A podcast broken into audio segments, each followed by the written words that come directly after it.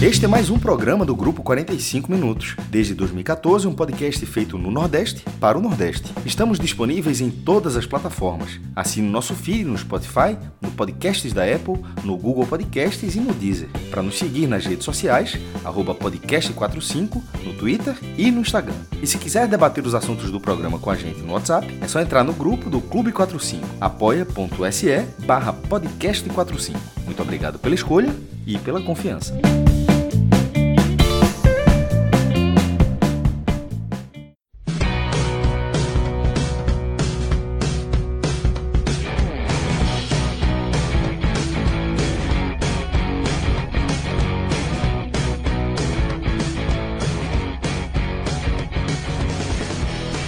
Galera, começando mais um telecast nessa pegada diária do podcast 45 minutos.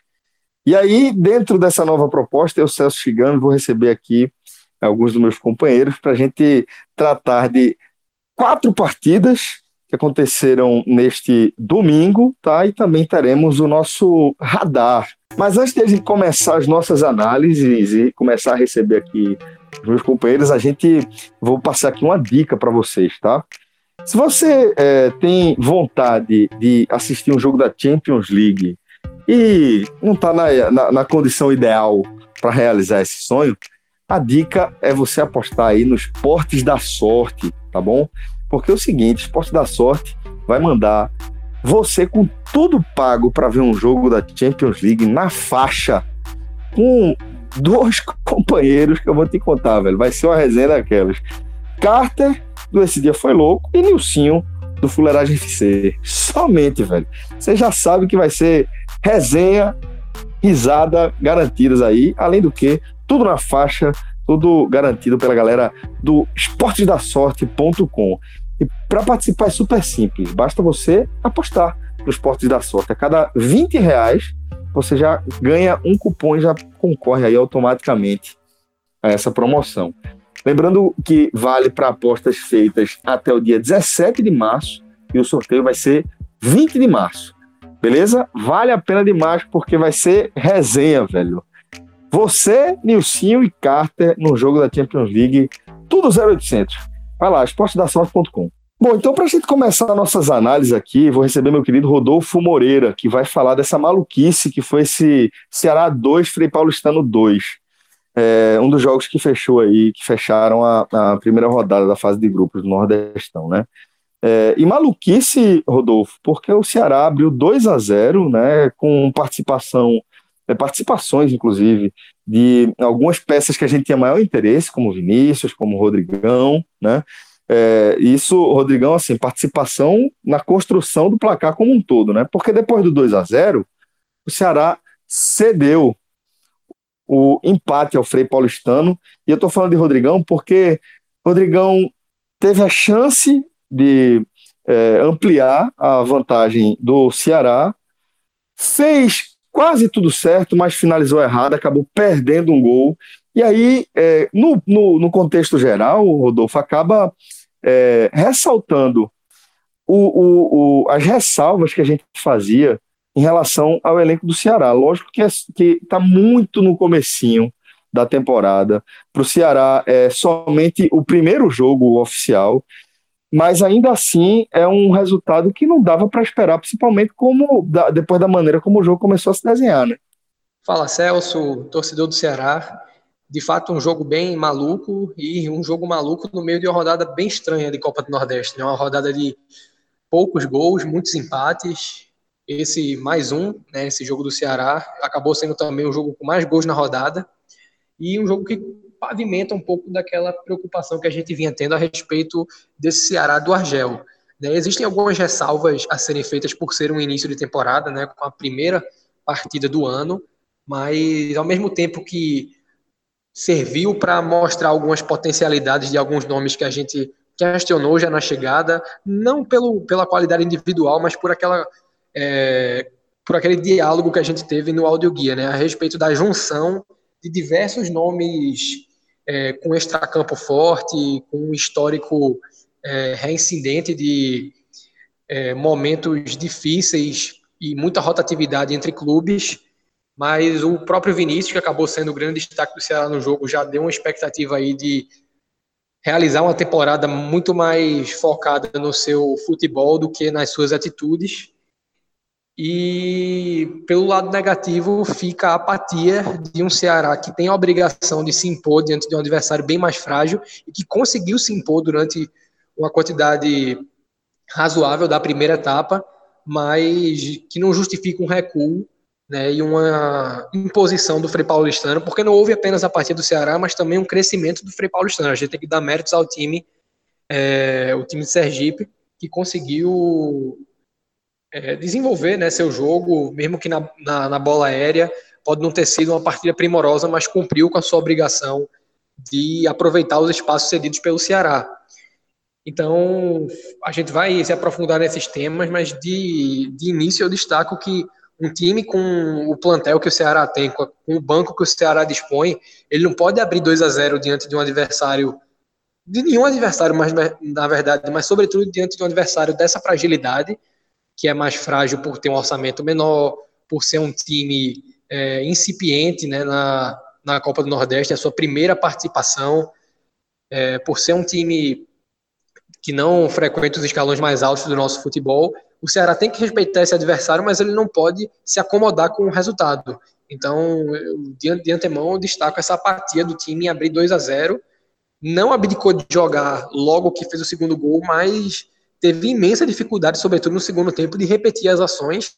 Isso não pode acontecer porque é uma competição que dá margem para azarões, né? A gente viu um Bahia, né, que havia sido campeão em 2017 e vice-campeão em 2018, sendo eliminado na primeira fase de 2018 2019. O Náutico é um time que tem eliminações de primeira fase recorrente, é, então é uma competição que dá margem sim para desclassificações. Eu não estou aqui criando uma situação logo após a primeira rodada para ligar um sinal de alerta no Ceará que tem toda a condição de sobrar nessa primeira fase e se classificar sem sustos. É a responsabilidade do Ceará, mas o, o, ponto é que é um, um, campeonato, sobretudo porque o Frei Paulistano tende a ser um dos times mais fracos que o Ceará é, vai enfrentar. Então, se você abre a, é, a se, se, você recua à medida que constrói o resultado, e a tendência para o Ceará é conseguir construir os resultados, os times não vão dar, é, não vão respeitar o Ceará em demasia, né? E não foi o único time que sofreu com isso. A gente viu o CRB abrindo o placar diante do Imperatriz e levando a virada, né? Após uma abertura bem bem tenra do placar, abriu o placar com, com 30 segundos de jogo. O Náutico, que saiu atrás do, do River, conseguiu empatar, mas sofreu muito no jogo. O River poderia ter saído vencedor, chutou bola na trave na reta final. Também teve é, uma situação que poderia ter perdido o jogo, porque teve um pênalti para o Náutico, mas a gente consegue ver jogos bem parelhos. A tendência é que, à medida que o entrosamento chegue, o condicionamento se aprimore novas peças que ainda não estão jogando sejam inseridas, esses times mais tradicionais consigam se impor com maior recorrência mas sobretudo quando estiverem jogando entre si, se o Ceará que vai enfrentar Fortaleza, que vai enfrentar Bahia, enfrentar Esporte, não tiver ligado durante os 90 minutos, a tendência é perder pontos. Né? E aí você corre o risco de ou não classificar, ou não classificar tão bem, tendo que decidir o jogo do mapa, primeiro, as quartas de final, depois eventualmente a semi e também a final, sem poder fazer o jogo único ou o segundo jogo que seja em casa. Tudo isso tem um peso dentro da competição e cada ponto somado é relevante para é, o seu potencial de futuro na competição. É né? sempre mais interessante você conseguir fazer um jogo único em casa, depois, quando abre para os dois jogos de ida e volta, você é, ter a segunda partida na sua casa. Tudo isso pesa. O Ceará foi um time campeão assim em 2015, né? Foi a Fonte Nova e depois trouxe para o Castelão um resultado já seguro. E a perda de pontos preocupa por conta disso. Mas como todos os rivais do grupo, todos não, mas quase todos os rivais do grupo também acabaram deixando de pontuar, são pontos que podem fazer falta, mas de antemão deixam o Ceará na situação de igualdade. Então, a tendência agora é buscar a recuperação e não deixar novos pontos escaparem, sobretudo contra os rivais mais fracos, que o Ceará tem a obrigação de pontuar. Não é que ele não tem a obrigação de pontuar também quando jogar com os times que nivelam por cima, mas esses são pontos que o Ceará tem a obrigação de somar em totalidade. Rodolfo, e em relação à partida, o que é que você destacaria aí de lances? Um jogo que começa com um ímpeto muito bom do Ceará, né? Aquilo que a gente tem a expectativa de ver de uma equipe que tem nomes é, de um ímpeto ofensivo bacana, é, que consegue, que, assim, pelo próprio, é, pelo próprio recurso que os jogadores de frente oferecem, tem a possibilidade de fazer jogadas que é, ofertam muita variação, muita troca de posição. E de fato foi isso que aconteceu, com o Vinícius sendo muito participativo, é, com o Rodrigão tendo oportunidades, o Felipe Bachola buscando muito gol, e foi assim que saiu o primeiro, né? O Vinícius deixa a bola de calcanhar para o Bachola, ele finaliza tirando do goleiro. De, logo depois sai o segundo gol marcado pelo Vinícius, que acabou para mim sendo o nome do Ceará na partida, que também perdeu um gol, né? Um gol que não ele não costuma perder e poderia ter criado ainda mais estabilidade no placar. E deu ainda uma bola formidável para o Rodrigão, né? O Rodrigão que viveu é, um momento questionável no final da Série B, que havia iniciado muito bem pelo Coritiba, chegou também questionado aqui pela questão física, e aí poderia ter tido uma estreia que trouxesse mais tranquilidade caso tivesse convertido o gol. Né? Ele dribla o goleiro e aí finaliza por cima do gol. Um gol que um, um centroavante, sobretudo, um cara que tem já a rodagem que o Rodrigão possui, não pode perder, mesmo com o jogo 2 a 0 naquela altura, acabou fazendo falta, né? E aí, a partir desse gol perdido, na verdade, teve o gol perdido pelo Rodrigão, depois o perdido pelo Vinícius já mencionado, e a partir desse gol perdido pelo Vinícius começa esse estado de apatia, né? O Praz já havia trabalhado bem ainda no primeiro tempo, num lance nos 40 minutos ali que um chute de fora da área que ele foi protagonista. Volta o segundo tempo com o Ceará sem conseguir apresentar a mesma é, a mesma regularidade ofensiva que havia demonstrado no primeiro tempo. E à medida que o tempo foi passando, que o jogo foi correndo, o Ceará se mostrou cada vez mais cômodo com o placar à medida que, à medida que o Frei Paulistano, da sua maneira e com os recursos humanos que dispõe, é, podia atacar. E como é que acontece o primeiro gol? Uma escapada pela esquerda, cruzamento na área, só existe um jogador do, do Frei Paulistano é, no meio de uma superioridade numérica do Ceará. Né? O Ceará tinha três ou quatro jogadores na área. Eu não, não tenho como apontar uma falha individual de ninguém ali, porque também tem muito mérito do jogador que finaliza. Né? Ele se antecipa, ele finaliza com recurso, mas é complicado você levar um gol nessa situação, né? Em que você está em superioridade numérica na área, por mais que o adversário se antecipe, por mais que a jogada corra é, como manda o manual, né? Um, um ataque de almanac aí, é, não dá para levar um gol desse. Aí, à medida que o jogo fica 2 a 1 um, você tem a responsabilidade como time da casa de controlar as ações. Se não conseguir criar é, criar chances de gol com muita frequência, pelo menos de impedir seu adversário de jogar, e o Ceará não foi muito incisivo. Né? O Ceará pareceu crer que ia segurar o resultado, e aí no lance de bola parada, né, um escanteio, aí sim, ao meu ver, acontecem algumas falhas individuais. Tem um pouco de falha do Praz no lance, né, ele ameaçou uma saída, e nessa ameaça de saída ele se posicionou muito para o canto, tanto que a cabeçada, é, ela nem vai tão direcionada assim no canto, ela entra pelo meio do gol, um kick da bola, ela vai um pouco mais para o canto, mas é uma bola que foi testada para baixo. Se o Praz tivesse melhor colocado, podia até ter encaixado a bola. Não vou responsabilizá-lo pelo resultado, porque fez uma boa partida, mas nesse gol tem um pouco de falha dele. É, o Ceará era uma cobrança fechada, um escanteio pelo lado direito de ataque do Frei Paulistano, um canhoto batendo. E aí o Ceará tinha três homens defendendo o primeiro poste. A bola vem no Charles, o Charles subiu, não alcançou, e o Thiago também falhou um pouco no lance. Né, o Thiago chegou atrasado, na verdade não chegou atrasado, né? Ele foi antecipado pelo jogador do Frei Paulistano que marca o gol. E aí é, a gente tem como atribuir um pouco de falha a ele também, porque você não, você tem que estar ligado em quem está vindo é, para fazer o bloqueio. Você não pode esperar é, a bola para que ela toque na sua cabeça. Você tem que atacar a bola vendo quem está vindo e isso não aconteceu. Então aí um pouco de falha para o Praz, um pouco de falha para o Thiago. É, de repente faltou um pouco de tempo de bola para o Charles também. E do, do segundo gol em diante, a tentativa de abafa desorganizada, né? O Frei Paulistano fechou a casinha, um ponto para ele era mais do que ele podia esperar nesse jogo e acabou sendo um resultado, ao meu ver, justo, porque eu não posso dizer que o Frei Paulistano jogou tanto quanto o Ceará. Eu não posso dizer que o Frei Paulistano apresentou a mesma qualidade ofensiva do Ceará, mas dentro do que se propôs a fazer com os recursos que dispõe, considerando também o comodismo que o Ceará demonstrou com o 2 a 0 ou pelo menos um pouco depois de construir esse 2 a 0 fica assim bem é, meritocrático a gente afirmar que o Frei Paulistano, com o que tinha, mereceu esse empate. Ele foi buscar um resultado fora de casa após sair perdendo por 2 a 0. Então, mesmo que não tenha sido um jogo vistoso, mesmo que não tenha sido não tenha sido gol, é, tenha saído empate com gol de bola parada, né, que acaba em algumas situações tem, tem gente que tenta desmerecer, ah, achou um gol no escanteio, não, não foi assim. O Frei Paulistano demonstrou organização defensiva, sobre, é, não no início do jogo, porque sofreu muito, mas depois se encontrou conseguindo impedir alguns avanços do Ceará, que teve o Rogério muito apagado.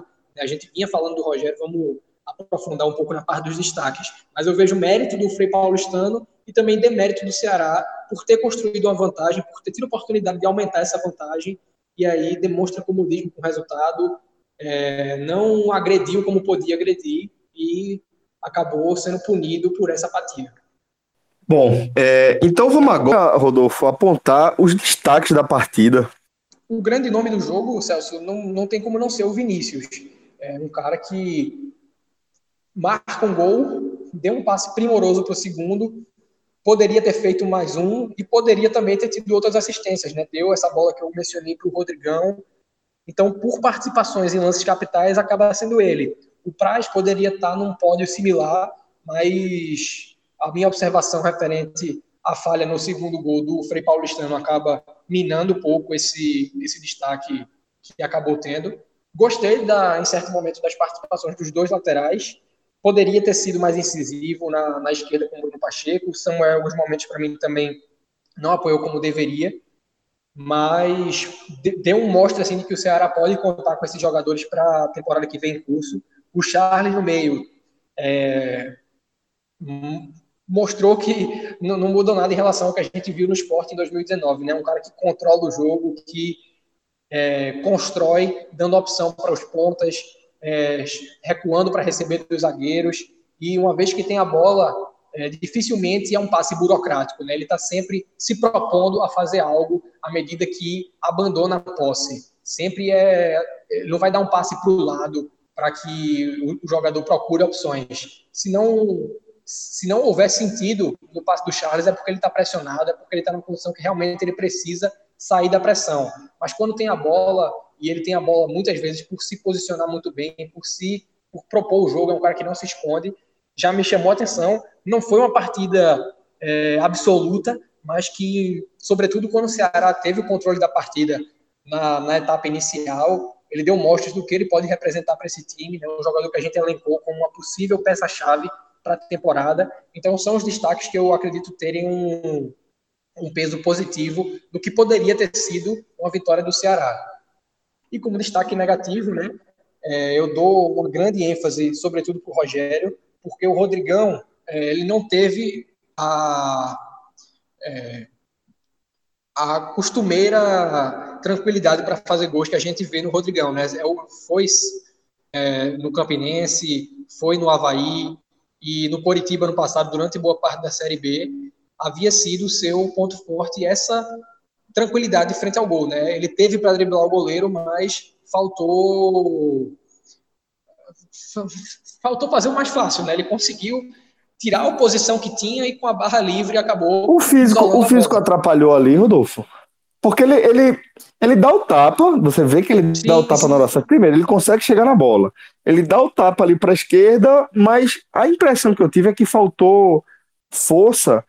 Faltou pra... gás ali, né? Pra faltou chegar gás. inteiro na bola. Exatamente, para chegar inteiro na bola.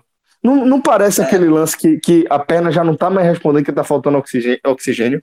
Pode ser a justificativa para esse gol perdido, Celso, mas eu, eu creio que é um lance que, mesmo com o atleta em condições físicas ainda não ideais, ou talvez até, para tirar o eufemismo, condições físicas ruins, não se pode perder, porque o atleta tem que ter a leitura, se ele pode ou não é, buscar esse recurso do drible em um tapa mais longo.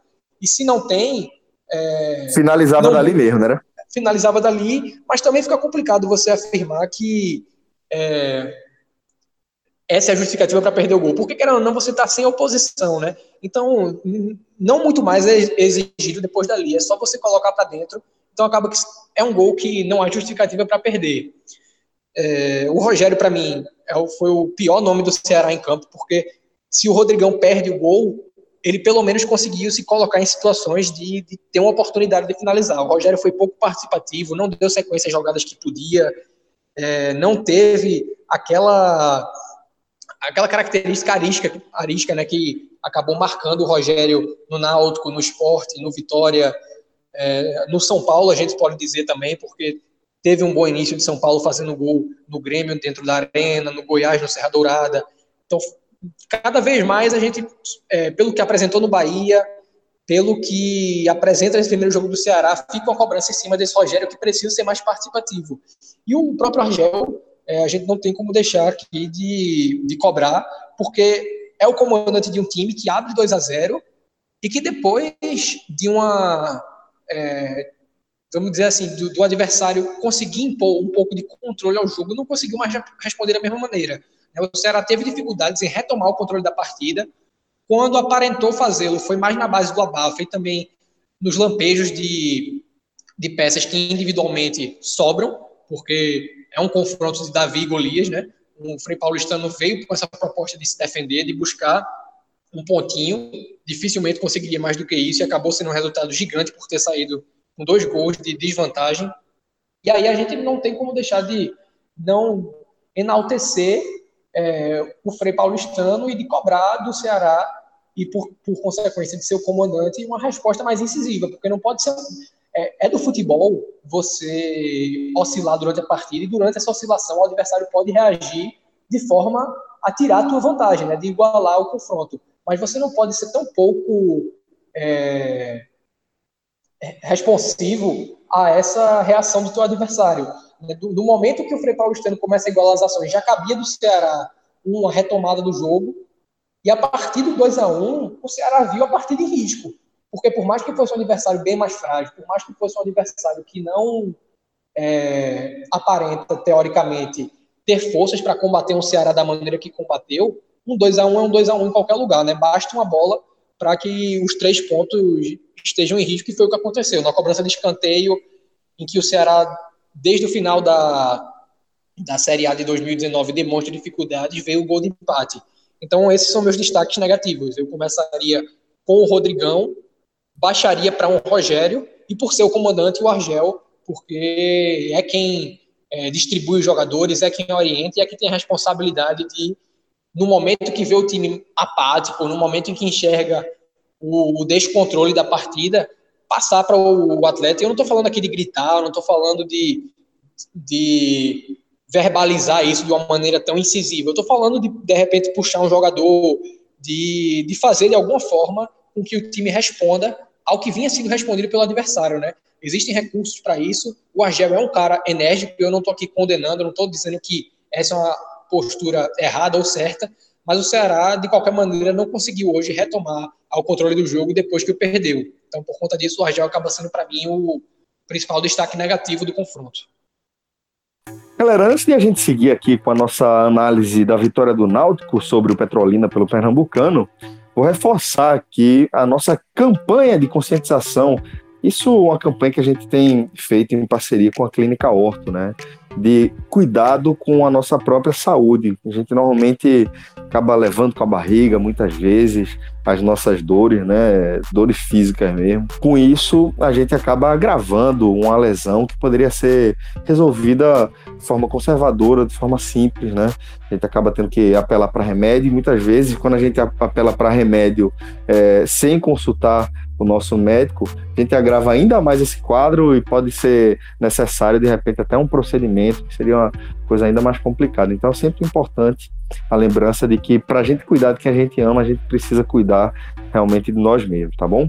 É, e a dica também importante é você seguir o Instagram da Clínica Horto. Você vai receber, é, vai acompanhar aí uma série de posts que também vão ajudar a esclarecer algumas dúvidas sobre esse tema. Clínica Horto, tudo junto com TH. Bom, é, e para falar agora sim da vitória do Náutico sobre o Petrolina por 1 a 0 vai explicar tudo o que aconteceu nesse jogo é nosso querido João Grilo. Fala galera do Pod, estamos é, aqui para analisar esse jogo entre Petrolina e Náutico, né? Um jogo muito ruim, tá? Um jogo segundo, pela segunda rodada do Pernambucano, um jogo assim que se você não é torcedor do Náutico ou se você não está assistindo o jogo por obrigação profissional, é, você larga esse jogo no primeiro tempo, tá? Você vai fazer outra coisa da vida, é, vai jogar um videogame, vai dormir, vai escutar uma música, vai fazer qualquer outra coisa, porque de atrativo esse jogo não teve nada. É, é era um, é, na verdade é um sonífero. Um jogo muito ruim porque o e, e é um tipo de jogo, tá? É, que aí a gente é, é, o tipo de jogo que a gente faz aquele questionamento dos estaduais, né? Porque é quase um jogo de obrigação de você de, de, esse é, literalmente cumprimento de tabela, porque é um jogo de um gramado inapropriado para um jogo profissional de futebol. O jogo foi muito ruim também por conta do gramado, eu acho que muito por conta do gramado, tá? Então é um jogo de pouquíssimas é, lances de ataque, de perigo, construção de jogadas raríssimas. Então, e, e é, é, o tipo de jogo que você só vê em estadual. Tá? Então, é, esse, é o, é o é, é, esse jogo depõe muito contra os estaduais, né? E quem defende os estaduais. Eu, por exemplo, eu acho os estaduais eu, eu não sou daqueles, daquela corrente que defende o fim dos estaduais, não. É, eu acho que os estaduais faz parte da, do DNA do futebol brasileiro, mas esse jogo aí, de um estadual, e é, é, o tipo de jogo que só acontece nesse período do ano, é difícil você defender, né? Então, mas, mas enfim, já falei muito mal do jogo aqui. Vamos falar um pouquinho do que aconteceu dentro de campo, né? Do, do pouco que aconteceu dentro de campo. O Náutico, é, o Dalpozo mandou uma equipe é, reserva, uma equipe alternativa para Petrolina. E até por conta disso fica difícil avaliar, fazer uma avaliação. Porque esse jogo assim, é aquele jogo que você tenta avaliar o que fica de positivo para o futuro. Né? É, então, assim, como o gramado é muito, foi muito ruim, é, até mesmo essa, essa, essa, essa análise fica distorcida. Porque é, você está usando time B no gramado ruim você tem que peneirar muito para saber o que é que fica de positivo para o Náutico visando uma temporada inteira. Né? Mas do desse elenco, desse time B que o Náutico mandou a campo, que o, que o Dalpozo mandou a campo, alguns jogadores estão no time A, tá? E aí é até a gente até critica isso, tem, tem visões diferentes quanto a isso, assim, não sei se seria muito válido colocar o Eric, por exemplo, que foi o autor do gol, mas para é, jogar uma partida dessa, o Ronaldo Alves, que também é um zagueiro que foi contratado para titular, para jogar uma partida dessa, para pegar ritmo de jogo num jogo desse, é, isso é questionável. Mas no final das contas, foi esses dois jogadores foram o que mais o que fica de possível, porque de fato foram os dois jogadores do Náutico é, que começaram a partida foram os melhores em campo. Você vê que é uma diferença, existe uma diferença técnica dele dos dois para é, tanto para os, os, os que estavam em campo quanto para os que o Dalpozo vinha utilizando enquanto é, o Ronaldo e o Eric não tinham condições de serem titulares por conta de questões físicas então no jogo contra nos dois primeiros jogos do ano né contra River é, e contra o Newcastle contra o Sport mas esses dois são titulares sim e fizeram lá em Petrolina é, fazer por onde é, ter esse, essa pencha de titulares. Foram dois jogadores, Ronaldo muito seguro na, na zaga, assim, sem dar, sem dar bobeira. É, quase que faz um gol é, de cabeça no final do primeiro tempo. E o Eric, por mais que o gramado fosse um adversário a mais, mas era um jogador que tentava alguma coisa. Quando a bola pegava no pé dele, você esperava alguma jogada aguda, alguma jogada para cima, um, um contra um. E, e ele fez isso. Então, eu acho que já entrando aqui emendando aqui a questão das, das atuações, né? É, eu acho que gostei do Ronaldo e gostei do Eric, que eram os titulares em campo, então fizeram por onde, assim, ó. Se você olhou, olhou, o jogo, olhou o jogo de forma mais superficial, você entendeu? Esse aqui esse aqui são titulares. Esse aqui esse aqui não estão estão no nível acima dos demais. Então, é, gostei também gostei do, do Luanderson, é mais um jogador que vai, vai cavando a vaguinha ali para ganhar essa vaga do Josa, que é uma vaga muito contestada. Então o Luanderson também somou positivamente para ele ganhar essa vaga de titular no Náutico. E por fim, É, eu acho que o, um, um, outro jogador que soube aproveitar a, a, chance, a chance dada, né? Pegou o abacaxi e soube descascar o abacaxi, foi o Guilherme Paiva, tá? Que é um jogador que vinha sendo muito elogiado na pré-temporada, pelas pessoas que acompanham a pré-temporada, pelos setoristas, pelos repórteres, enfim. Era informação é, que o, o Guilherme Paiva é, é, vinha fazendo bons treinos, mas ele não vinha tendo oportunidades nos jogos. E nesse jogo, ele superou esse gramado ruim e, o, e, a jogada do gol, e o gol, o Náutico ganhou de 1 a 0 para quem não sabe até agora, né? Tô falando só agora que foi 1 a 0 pro Náutico, mas enfim. Acredito que sim. Mas é, o, a jogada do gol do Náutico foi dele. Metade do gol do Náutico, metade do mérito do gol do Náutico foi do Guilherme Paiva. Que ele em, em, recebe uma bola, inclusive uma jogada que começa com o Anderson. É, ele recebe a bola, faz uma jogada individual. Só que ao invés de ter o, até o ímpeto natural do atacante, do centroavante, de finalizar para o gol, ele tem a inteligência de perceber que o Eric está livre do lado direito. E ele faz a jogada, puxa a marcação e toca para o Eric, que só tem o trabalho de bater de primeira e tirar do goleiro, do goleiro Tigre, do Petrolina, e fazer o gol da vitória do Náutico já aos 41 do segundo tempo. Então, o Guilherme Paiva é, é, eu elogiei muito dos jogadores, pronto, o, o, Eric e o Ronaldo Alves, esses são titulares. O Luan Anderson tem uma, uma briga interessante com, com o Josa e eu acho que tende a, a, ganhar essa vaga. E o Paiva, não que o Paiva vai ser titular, eu acho que o, Paiva, o Paiva não vai ser titular do Náutico, não, por, não nesse início, mas esse jogo dá ao Paiva uma carta, uma, uma vantagem de, de ser uma boa opção pro, pro Dalpozo utilizar durante os jogos, tá? Ele entrou muito bem e ele fez jus aos elogios todos que ele vinha recebendo na pré-temporada. Então, de, de saldo positivo de um jogo horroroso, horroroso, horroroso, horroroso, que vale muito pouco do Pernambucano, eu acho que fica. Eu não vou. Os três pontos à parte, fica a confirmação de que titular é titular, no caso Ronaldo Alves e Eric, que o, o, o Lu Anderson realmente a tendência é que ele tome essa vaga do Josa e principalmente que o Paiva se colocou como uma boa opção é, para o Dalpozo, tá? É uma opção interessante, justificando o que ele já fez. Então, é isso. No, no mais, eu acho que eu estou sendo um herói aqui em gravar oito minutos de um jogo horroroso, horroroso entre Petrolina e Náutico, mas com a vitória do Náutico 1 a 0, a primeira vitória do Náutico na temporada. E pelo Campeonato Baiano, é, a gente teve um empate em 2 a 2 o segundo que a gente vai analisar aqui nessa noite, né? Tô falando agora de Fluminense de Feira 2, Vitória 2. Então, quem vai trazer tudo sobre esse jogo para você é Vitor Vilar. Bom, galera, vamos lá comentar essa segunda partida do Vitória pelo Campeonato Baiano, é, que aconteceu lá em Feira de Santana, cidade que fica uma hora de, de viagem aqui de Salvador, contra o Fluminense de Feira, que acabou empatada em 2 a 2 Bom, primeiro ponto a destacar é que, para quem não sabe, o Vitória está disputando o Campeonato Baiano com um time de aspirantes, um time sub-23, time de transição, e que no caso do Vitória é um time muito, mas muito jovem mesmo, porque essa equipe é formada principalmente por atletas ou oriundos da base, né, formados no Vitória, que não receberam muitas oportunidades no time principal, ou que ainda estão na base do Vitória, jogadores sub-20, sub-17.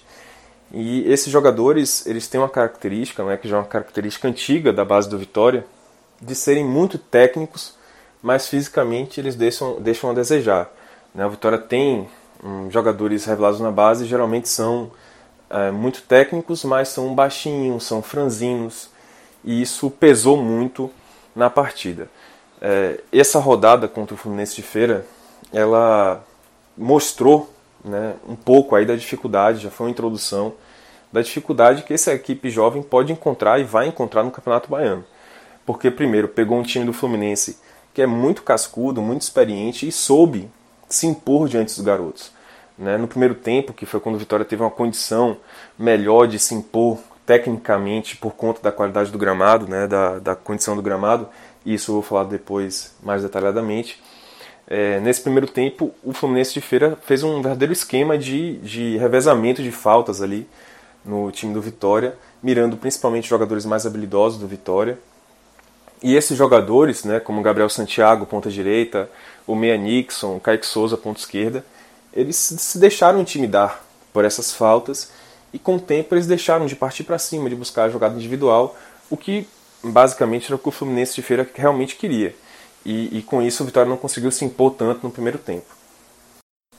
O segundo, segunda questão é, é, foi a chuva, né? Porque antes da, pouco antes da partida começar, caiu um verdadeiro, um verdadeiro toró é, lá em Feira de Santana e o gramado já começou bastante pesado, bastante molhado no, no, no jogo. Né? No primeiro tempo já estava nessa condição de um gramado bastante pesado. No segundo tempo caiu um, um dilúvio no intervalo é, e aí já no apito inicial do segundo tempo o gramado já estava completamente inundado, não era nem encharcado, era inundado realmente. E aí as chances do time do Vitória é, se impor tecnicamente não elas foram literalmente por água abaixo né? não, não teve a menor chance disso acontecer e o terceiro ponto a ser destacado foram, foram as falhas da zaga do Vitória né? o Fluminense de Feira abriu o placar num, num, lance de um cruzamento vindo da direita do ataque na altura ali da, da marca do pênalti onde o Welton volante do Fluminense subiu sozinho para cabecear e fazer o gol falharam Dedé zagueiro que estava muito afundado na área, já perto da trave, acompanhando o centroavante do Fluminense, e falhou também o Gabriel Bispo, volante, camisa 5, que não acompanhou a infiltração do volante. Eu acho até que a falha foi mais dele, do Gabriel, porque Dedé estava acompanhando o atacante e Gabriel é quem tinha que fazer essa cobertura do volante infiltrando. Então falhou a defesa, que é algo que já vem preocupando o Agnaldo Liz, técnico desde a pré-temporada, ele falou disso também no jogo contra o Jacuipense, de que precisava de reforços para esse setor. Né? Ele não tem é, tantos zagueiros assim. É, os destaques da base, Carlos e John, foram incorporados ao time principal. Então ele ficou com o Dedé, que é um jogador muito físico, mas muito estabanado também. E o Nuno, que é uma contratação que a gente não conhece tanto ainda. Então ele basicamente tem essas duas opções. E para a posição de volante só tem o Gabriel Bispo, que é um jogador também muito limitado tecnicamente, é um cara muito aguerrido, muito raçudo, mas que às vezes é meio estabanado também na marcação. É, e aí o segundo gol do Fluminense também saiu numa falha, porque Dedé fez um pênalti muito bobo, foi completamente estabanado para cima do Henrique Coelho, atacante do Flu, derrubou ele, e aí o Henrique fez uh, o gol após a cobrança de pênalti. E enfim, mais uma falha aí da defesa. Os dois gols do Fluminense de Feira saíram em falhas da defesa, o que preocupa demais para a sequência do Campeonato Baiano, já que é um, um, ponto fraco do time que já é muito comentado e até agora não foi resolvido. Bom, mas o empate foi um bom resultado para o Vitória, porque de certa maneira essa equipe soube lidar com essas dificuldades que foram apresentadas.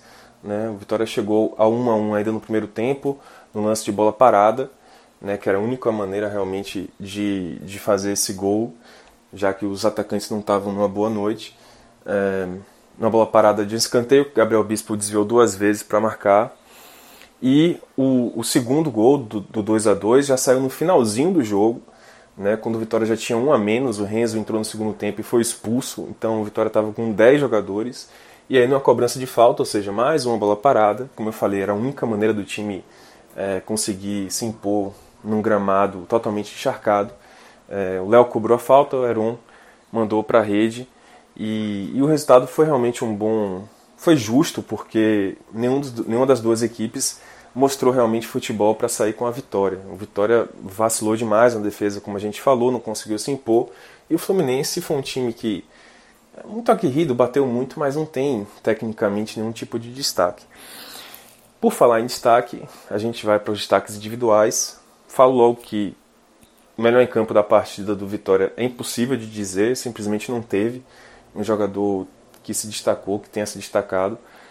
Dá apenas para se dizer ali que a gente pode salvar o Figueiredo, que foi um volante que, é, apesar da idade de 17 anos, ele não se deixou intimidar pelo time do Fluminense, participou bem da marcação, da saída de bola. Mas assim, muitas ressalvas, é, como eu falei, não é o melhor em campo, ele foi quem se salvou, digamos assim. E o pior em campo, sem dúvida nenhuma, foi Dedé. Né? primeiro que ele participou do lance, ainda que eu acho que ele não tenha sido é, o protagonista da falha do primeiro gol, mas ele participou. E do segundo, ele foi realmente o protagonista por conta do pênalti causado de maneira completamente boba e, e enfim, destrambelhada. É, é isso.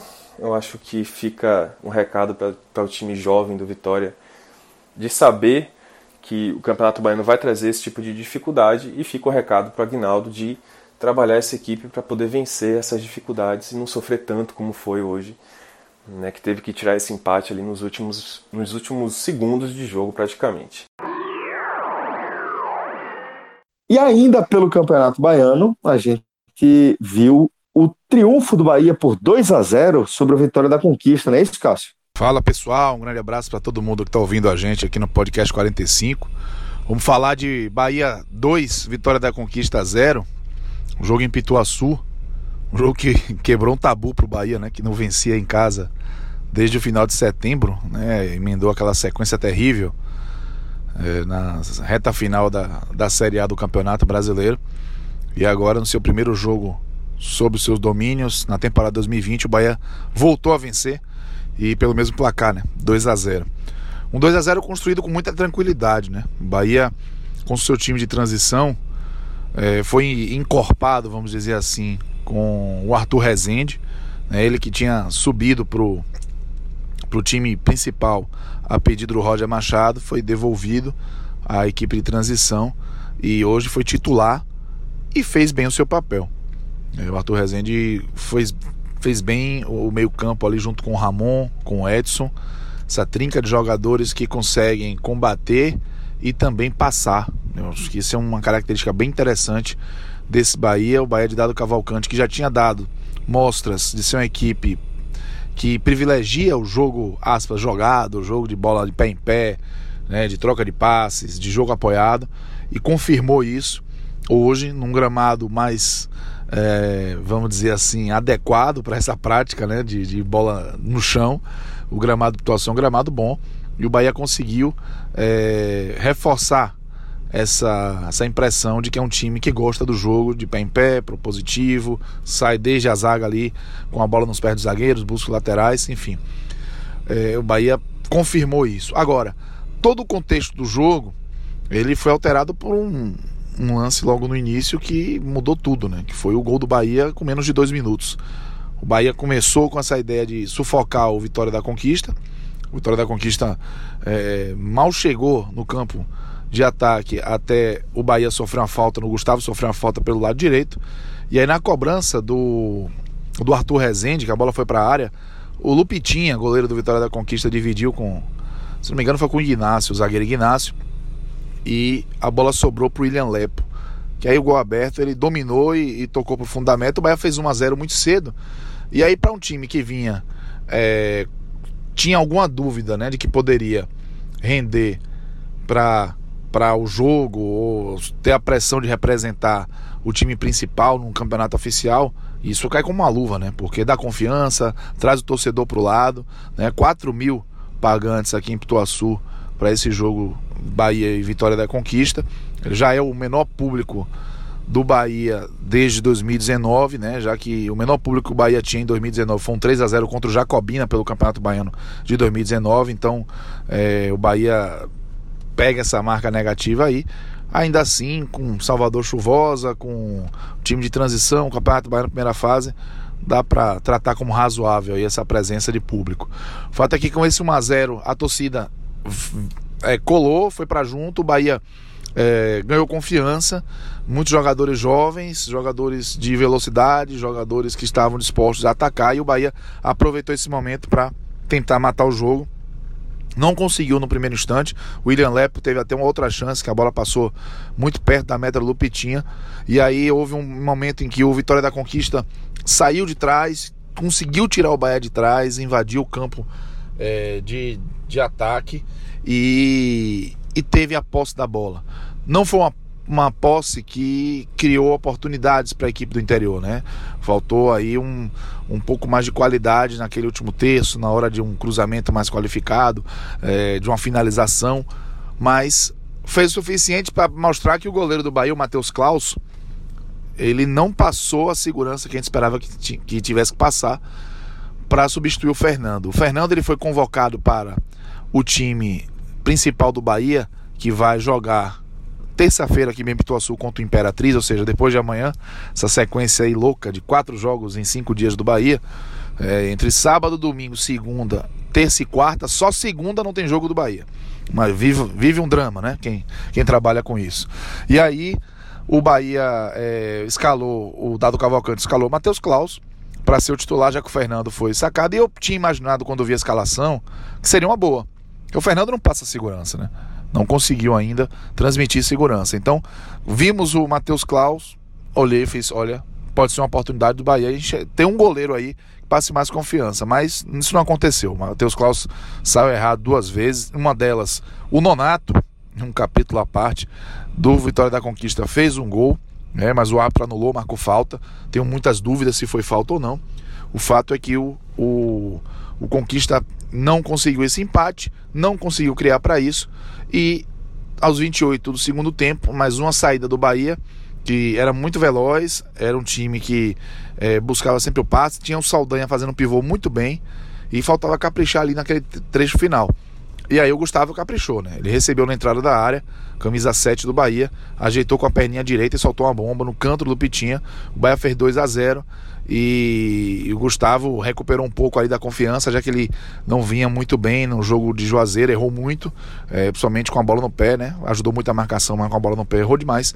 Mas hoje ele fez um grande jogo. Então, fez esse belo gol o Gustavo, o Bahia fez 2 a 0 e o jogo seguiu na mesma toada. O Vitória da Conquista sentiu o golpe, o Bahia não conseguiu ampliar para 3 a 0 O Conquista, depois de um tempo, conseguiu sair, é, ocupou o campo de ataque, mas o Bahia, com muita tranquilidade, administrou essa ocupação e não passou sufoco. Segundo tempo, é, o Conquista veio mais agressivo, tentando é, criar alguma chance e reverter o placar, mas não conseguiu, não teve nenhuma grande chance o jogo inteiro. Teve lance assim, que entrou o Danúbio, que chamou a bola para a perna esquerda, chutou, a bola ficou na zaga. Se não fosse a zaga, ela poderia ir para o fundo do gol, porque foi muito forte, já foi dentro da área. Mas lances muito esporádicos, não foram lances construídos com qualidade. E o Bahia, no segundo tempo, esse sim perdeu chances. Criou algumas oportunidades. A melhor delas é a construção ofensiva muito boa entre o Gustavo e o Mateus e o Saldanha, né? Uma troca de passes que o Saldanha serviu o Gustavo, o Gustavo bateu com efeito muito bem. O goleiro do Pitinha fez uma bela defesa, a bola beijou a trave. No rebote ela passou por todo mundo ali na frente do gol. Segundo tempo entraram o Alisson, o Fecim, Fecim que passou o ano de 2019 todo se recuperando de lesão né? Quebrou a perna jogando pelo Corinthians a Copa São Paulo, Fecinho do ABC, é jogador muito promissor. Entrou no segundo tempo com apetite, botou o pé dividida. Eu fiquei ali preocupado, imagino o familiar dele vendo aquilo. Mas o fato é que ele entrou buriçoso, bem, e mostrando que vai lutar por uma vaga titular. O Alisson também com características parecidas, menos técnico um pouco do que o Fecim, mas aparentou ter as mesmas características assim, de jogador muito técnico que cai para o lado do campo, mas também consegue flutuar por dentro. O fato é que o Bahia coordenou esse segundo tempo muito tranquilamente. Teve mais chances, poderia vencer por 3, talvez 4 a 0, pelas chances do segundo tempo que teve, mas também faltou o capricho ali naquele trecho final para o Bahia construir um placar maior. Mas é, fez o, o suficiente para sair com um resultado justo, né? Tá com a mesma pontuação do líder do campeonato e dá reforçar as pistas de que esse time de transição do Bahia ele consegue fazer o suficiente para lutar por uma das quatro vagas na semifinal do Campeonato Baiano. Se vai ser o favorito, ainda temos que acompanhar outras equipes. Tem o Jacuipense que está bem, né, conseguiu vencer. É, o Fluminense de Feira, apesar de sofrer empate do Vitória, mostrou força. Então penso que tem alguns times aí para a gente avaliar ainda, mas o fato é o Bahia vai ser competitivo com esse time neste campeonato baiano. E isso talvez é, tenha sido um grande alívio hoje o Roger Machado e jogadores do time principal porque pelo menos para esse primeiro momento parece que o time de transição do Bahia vai dar conta. E é bem interessante perceber a proposta de jogo. Uma proposta de jogo é, construtiva de um jogo técnico, propositivo, em que os jogadores se apoiam muito, se aproximam muito para trocar passos. Achei o Bahia bem interessante. E aí eu quero destacar rapidamente o Gustavo, para mim, principalmente, é, foi o melhor jogador da partida. Mas vale destacar o jogo do Edson, o jogo do Ramon no meio-campo, foi muito bom. O jogo do William Lepo E eu gostei do Fábio Alemão, que substituiu o Anderson expulso, do lado do Ignacio. Então, esses jogadores aí merecem essa menção honrosa. Um Bahia que passou confiança, venceu com muita tranquilidade e cria uma expectativa de que pode, vamos dizer assim, administrar esse campeonato baiano e deixar o pessoal do time principal muito mais tranquilo.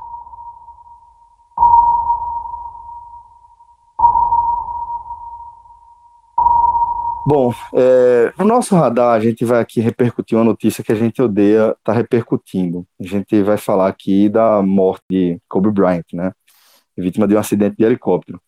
Para falar sobre Kobe Bryant, é, a melhor pessoa dentro, dentro da nossa equipe que pode falar sobre ele é Vitor Vilar, que afinal de contas, é, Bryant foi o ídolo da, da adolescência de Vilar e acaba estando presente aí no imaginário a partir disso aí. Todo mundo que tem um ídolo sabe do que eu estou falando, né?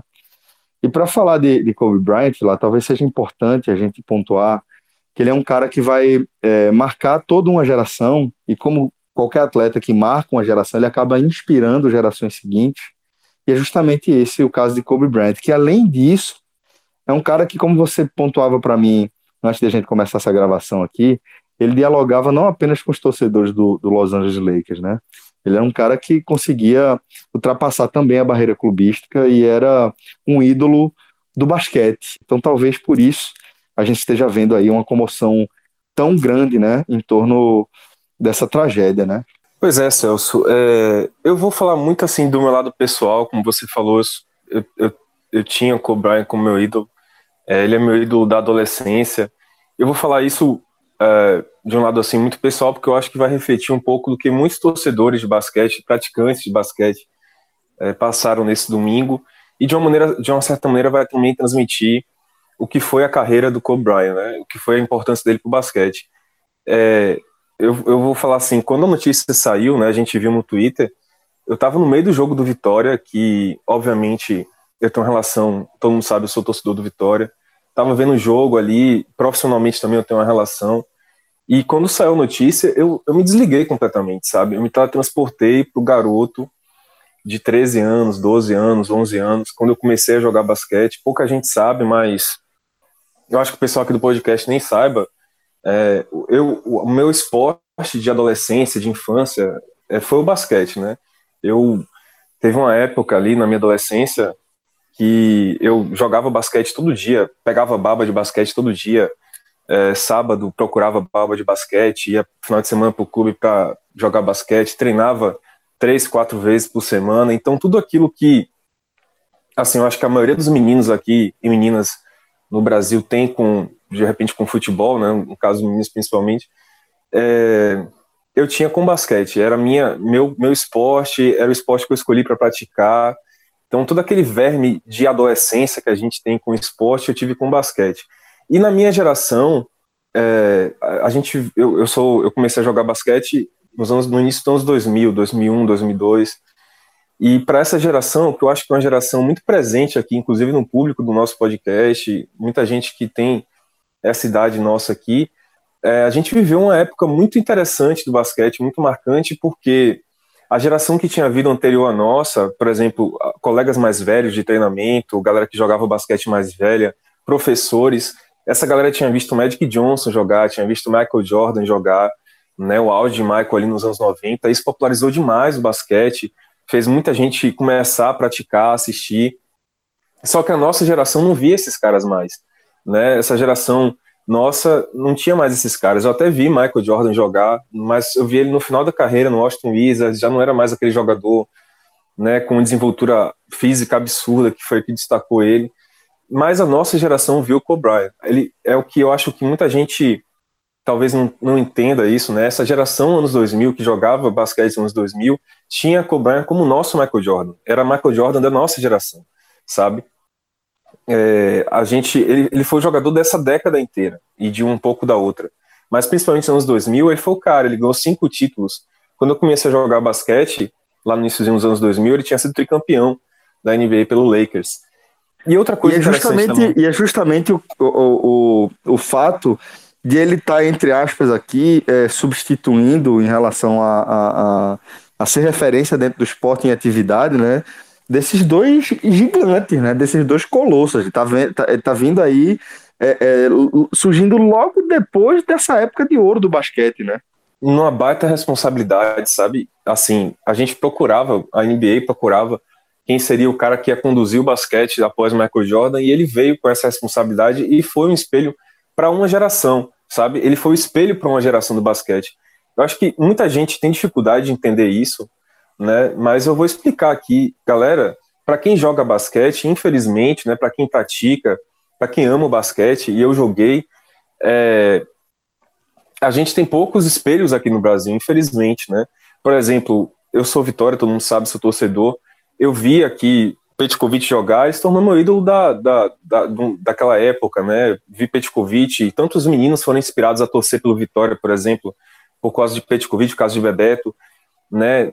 Enfim, os exemplos no futebol, a gente tinha Ronaldo aqui perto, nosso país, Ronaldo, Romário, Ronaldinho, e esses caras inspiraram muita gente a jogar pela maravilha que eles faziam em campo, pela alegria que ele dava para os jovens, para as crianças. E no basquete a gente não tem isso. Eu morava em Fortaleza, por exemplo, nessa época, e o basquete lá era incipiente, era um basquete assim, de um nível né, que não, não, não era assim um nível altíssimo de, de encantar é, os meninos a jogarem. Então, para quem jogava basquete, para quem joga até hoje, o que inspira, o que faz você sonhar, o que faz você querer praticar, jogar, é, é, é, o, é a NBA, cara. Infelizmente, a gente não tem um basquete de tão alto nível aqui no Brasil. A NBB começou a se desenvolver agora, então a gente tinha como espelho a NBA.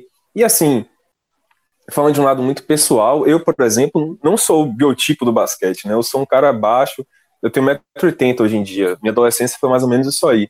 Sou um cara que não tinha um biotipo para jogar basquete.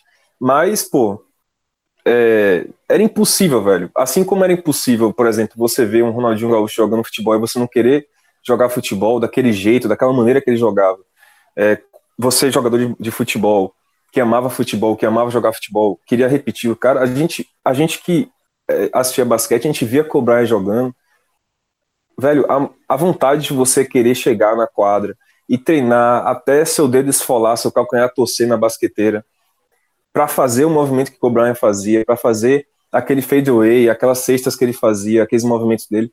Era isso que inspirava a gente, sabe? É isso que é, é isso que é esporte. Eu acho que adolescente, criança, adulto tem que ter uma inspiração dessa. Tem que ter um cara que você olha jogando assim e fala, putz, eu quero ser igual a esse cara, eu quero treinar igual a esse cara. E ele foi muito isso daí. Né? Kobe, ele foi um jogador que venceu tudo pela, pelo esforço, pela dedicação, era um cara que treinava, tanto é que depois ele trocou a, a camisa dele para 8, na época que eu comecei a acompanhar ele, depois ele trocou para 24, muito na alusão a que você tem que se dedicar 24 horas por dia àquilo que você ama, que você gosta.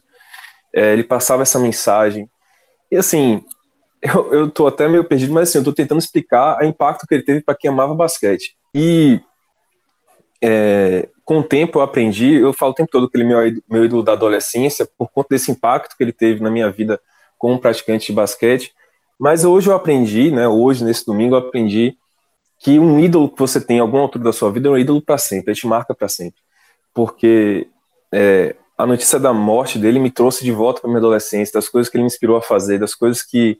da, da vontade que eu tinha de assistir ele todo santo dia para comentar no dia seguinte com os amigos no treino, tentar repetir os movimentos, tentar repetir a cesta que ele fazia, de você querer usar o número 8, por exemplo, o número 24 para poder é, jogar, ter, usar a camisa do Kobe Bryant, assim como o garoto dos anos 90 usava 23 para poder é, usar a camisa do Michael Jordan, a nossa era do Kobe Bryant.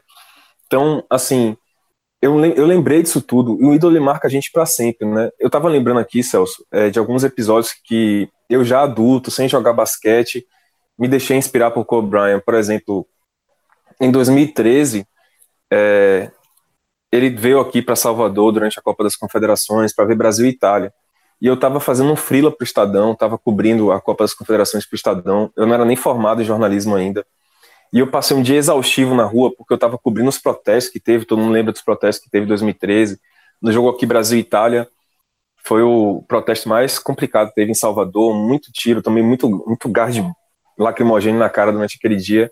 E à noite eu rodei assim o Pelourinho inteiro, a cidade inteira depois do jogo, procurando o Kobe porque, sei lá, eu botei na minha cabeça que eu ia conseguir fazer entrevista com ele, sabe? Eu já tinha 23 anos, já estava tipo, terminando o jornalismo, trabalhando para o Estadão. Mas eu falei, não, velho, essa é uma oportunidade que eu tenho de entrevistar meu ídolo, porra, eu tenho que ir atrás desse cara. Então, eu rodei a cidade toda, velho, de ônibus, atrás desse cara, rodei o Pelourinho inteiro, briguei pra, com, com o pessoal para tentar saber onde é que ele tava, parece que ele tava na sede do Lodum. Aí eu fui lá, enfim, eu movi, assim, tudo que eu pude, velho. Era a entrevista mais impossível que eu podia fazer em minha vida, mas eu fui atrás, velho, apenas pelo, assim, pelo lado... Pô, é a oportunidade que eu tenho de encontrar meu ídolo. E anos depois também, é, ele jogou em 2016, foi a partida de despedida dele. E, pô, eu me senti um garoto, velho, em frente à TV, porque o cara jogando já com a idade avançada, vindo de uma lesão longa, muita gente aí pode procurar. Ele teve uma lesão gravíssima no início dos anos 2010 aí, ficou muito tempo sem jogar. Aí ele voltou uh, para a temporada de despedida dele e a última partida no Staples Center, ele fez 60 pontos, velho. 60 pontos. Um negócio assim absurdo. E jogando o altíssimo nível do Cole Bryant. Pô, incrível, velho. O cara, com, literalmente com um problema assim, você sentia que fisicamente. Tem um, jogo, tem um jogo que ele passa de 80 pontos, né? 81, se não me engano. Agora eu não lembro direito mas quando foi. É isso mesmo, 81, 81 pontos. 81 pontos, 81 pontos. É. E assim, nessa partida, velho, da despedida dele, é, pô, ele fez 60 pontos, cara, já com quase 40 anos. Ele tava ali, assim, dava para ver que ele tava debilitado fisicamente, que ele não aguentaria, mas ele. O clima no Staples Center foi uma loucura e, e ele usou aquela mantra dele da, da dedicação, de se esforçar, de ir além do seu limite para jogar aquela partida de despedida e fazer apenas 60 pontos. Foi um jogo assim espetacular.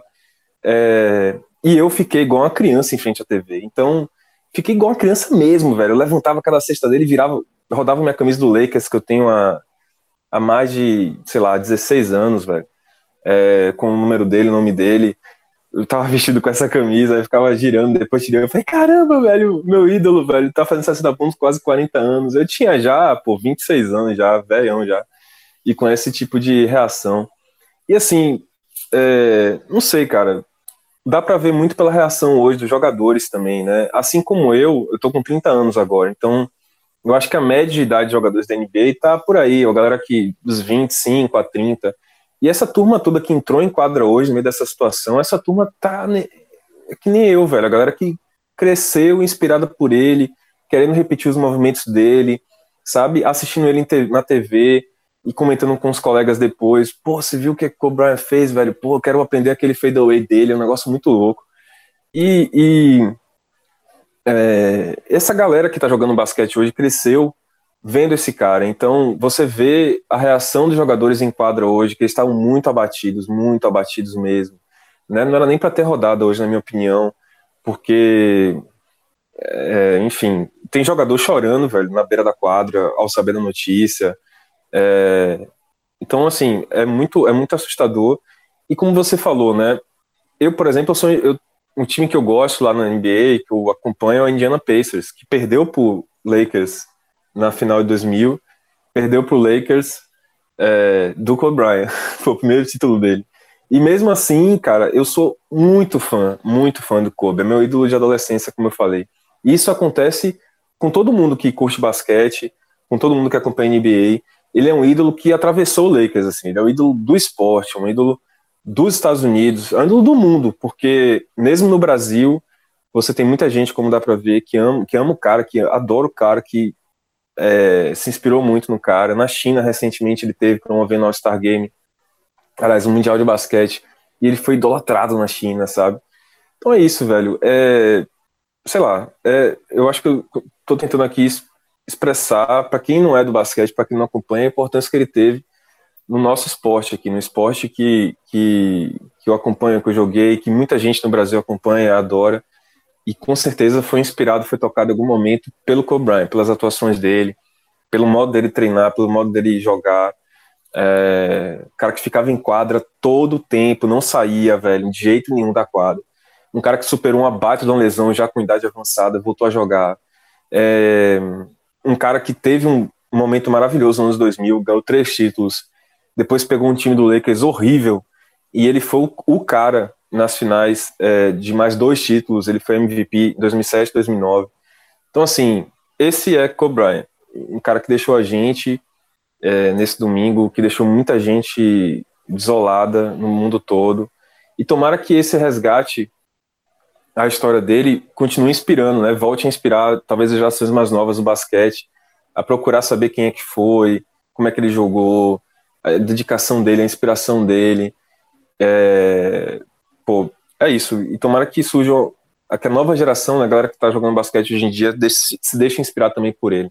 Infelizmente, com essa, essa notícia aí, a gente vai é, fechar aqui mais um telecast nessa nossa cobertura diária do que acontece de mais importante aqui no futebol regional, mas dada a, a dimensão aí dessa tragédia e como, como ela acaba é, abalando né, o mundo dos esportes como um todo, a gente achou importante trazer esse relato de Vilar.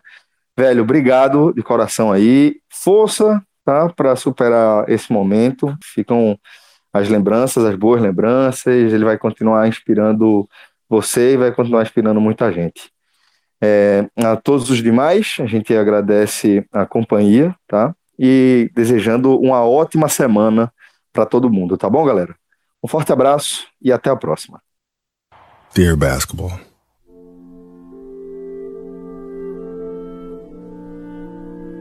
from the moment I started rolling my dad's tube socks and shooting imaginary game winning shots in the Great Western Forum. I knew one thing was real. I fell in love with you. A love so deep, I gave you my all. From my mind and body to my spirit and soul.